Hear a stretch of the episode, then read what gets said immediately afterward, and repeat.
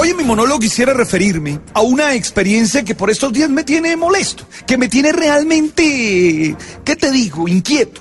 No me gusta que desde Australia, que desde Holanda, solamente se vea las situaciones de narcotráfico, las situaciones que de verdad hay en nuestro país. Y digo que no me gusta porque estoy convencido de que aquí hay mucho más que eso. Y lamento que la gente se quede en estereotipos. Lamento que la gente se quede viendo lo negativo y que a partir de una realidad negativa clasifique el todo, señale el todo. Claro que los colombianos somos mucho más que esas situaciones de narcotráfico. Además de eso, hay que decir que nuestro país es el que más ha luchado contra esa situación y ha pagado con sangre esa lucha. Pero además hay que decir que seguramente si no existiera un alto consumo allá, seguro no habría mucha producción acá. Sí, me parece que ahí, como decíamos en la costa, cuando era niño, el ojo solo ve para afuera. Oye, me golpea, me molesta. ¿Por qué? Porque hay muchas más cosas en Colombia. Hay hombres haciendo muy buena literatura. Hay músicos haciendo grandes aportes a la música mundial. Hay estos jugadores de fútbol mostrando que somos talentosos, que somos gente capaz de vencer dificultades y problemas. Primero, me indigno, me molesto. Segundo, creo que muchos tenemos que entender que debemos cambiar el chip. Hey, tenemos que ser personas capaces de vivir de otra manera también. Lo que pasa es que ahí es donde toda esa cultura traqueta que a veces exportamos nos daña. Muchos de nosotros creemos que contar chistes o que poner memes mostrando ah, cierto orgullo por Pablo Escobar o cierto orgullo por estos personajes está bien. Y no nos damos cuenta que con eso lo único que hacemos es de alguna manera fortalecer ese estereotipo desde el cual nos juzgan. ¿Qué hacer cuando nos ofenden?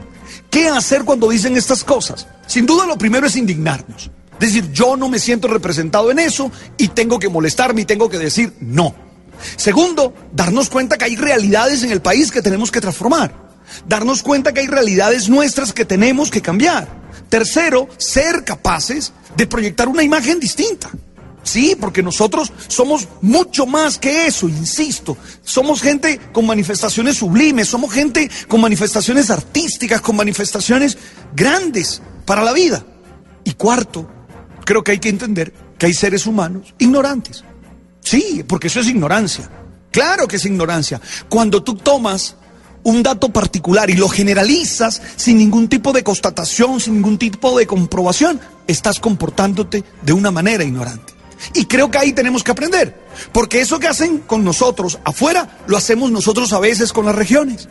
Que los pastuzos son pocos inteligentes, que los costeños son flojos, que los andinos mm, son hipócritas, que estereotipos, estereotipos que no son verdad, no son verdad. Y ahí cuando aplicamos esos estereotipos, cuando generalizamos así, lo único que estamos haciendo es mostrar que no somos inteligentes, es mostrar que no somos personas cultas, es mostrar que no hemos comprendido la realidad como tiene que ser.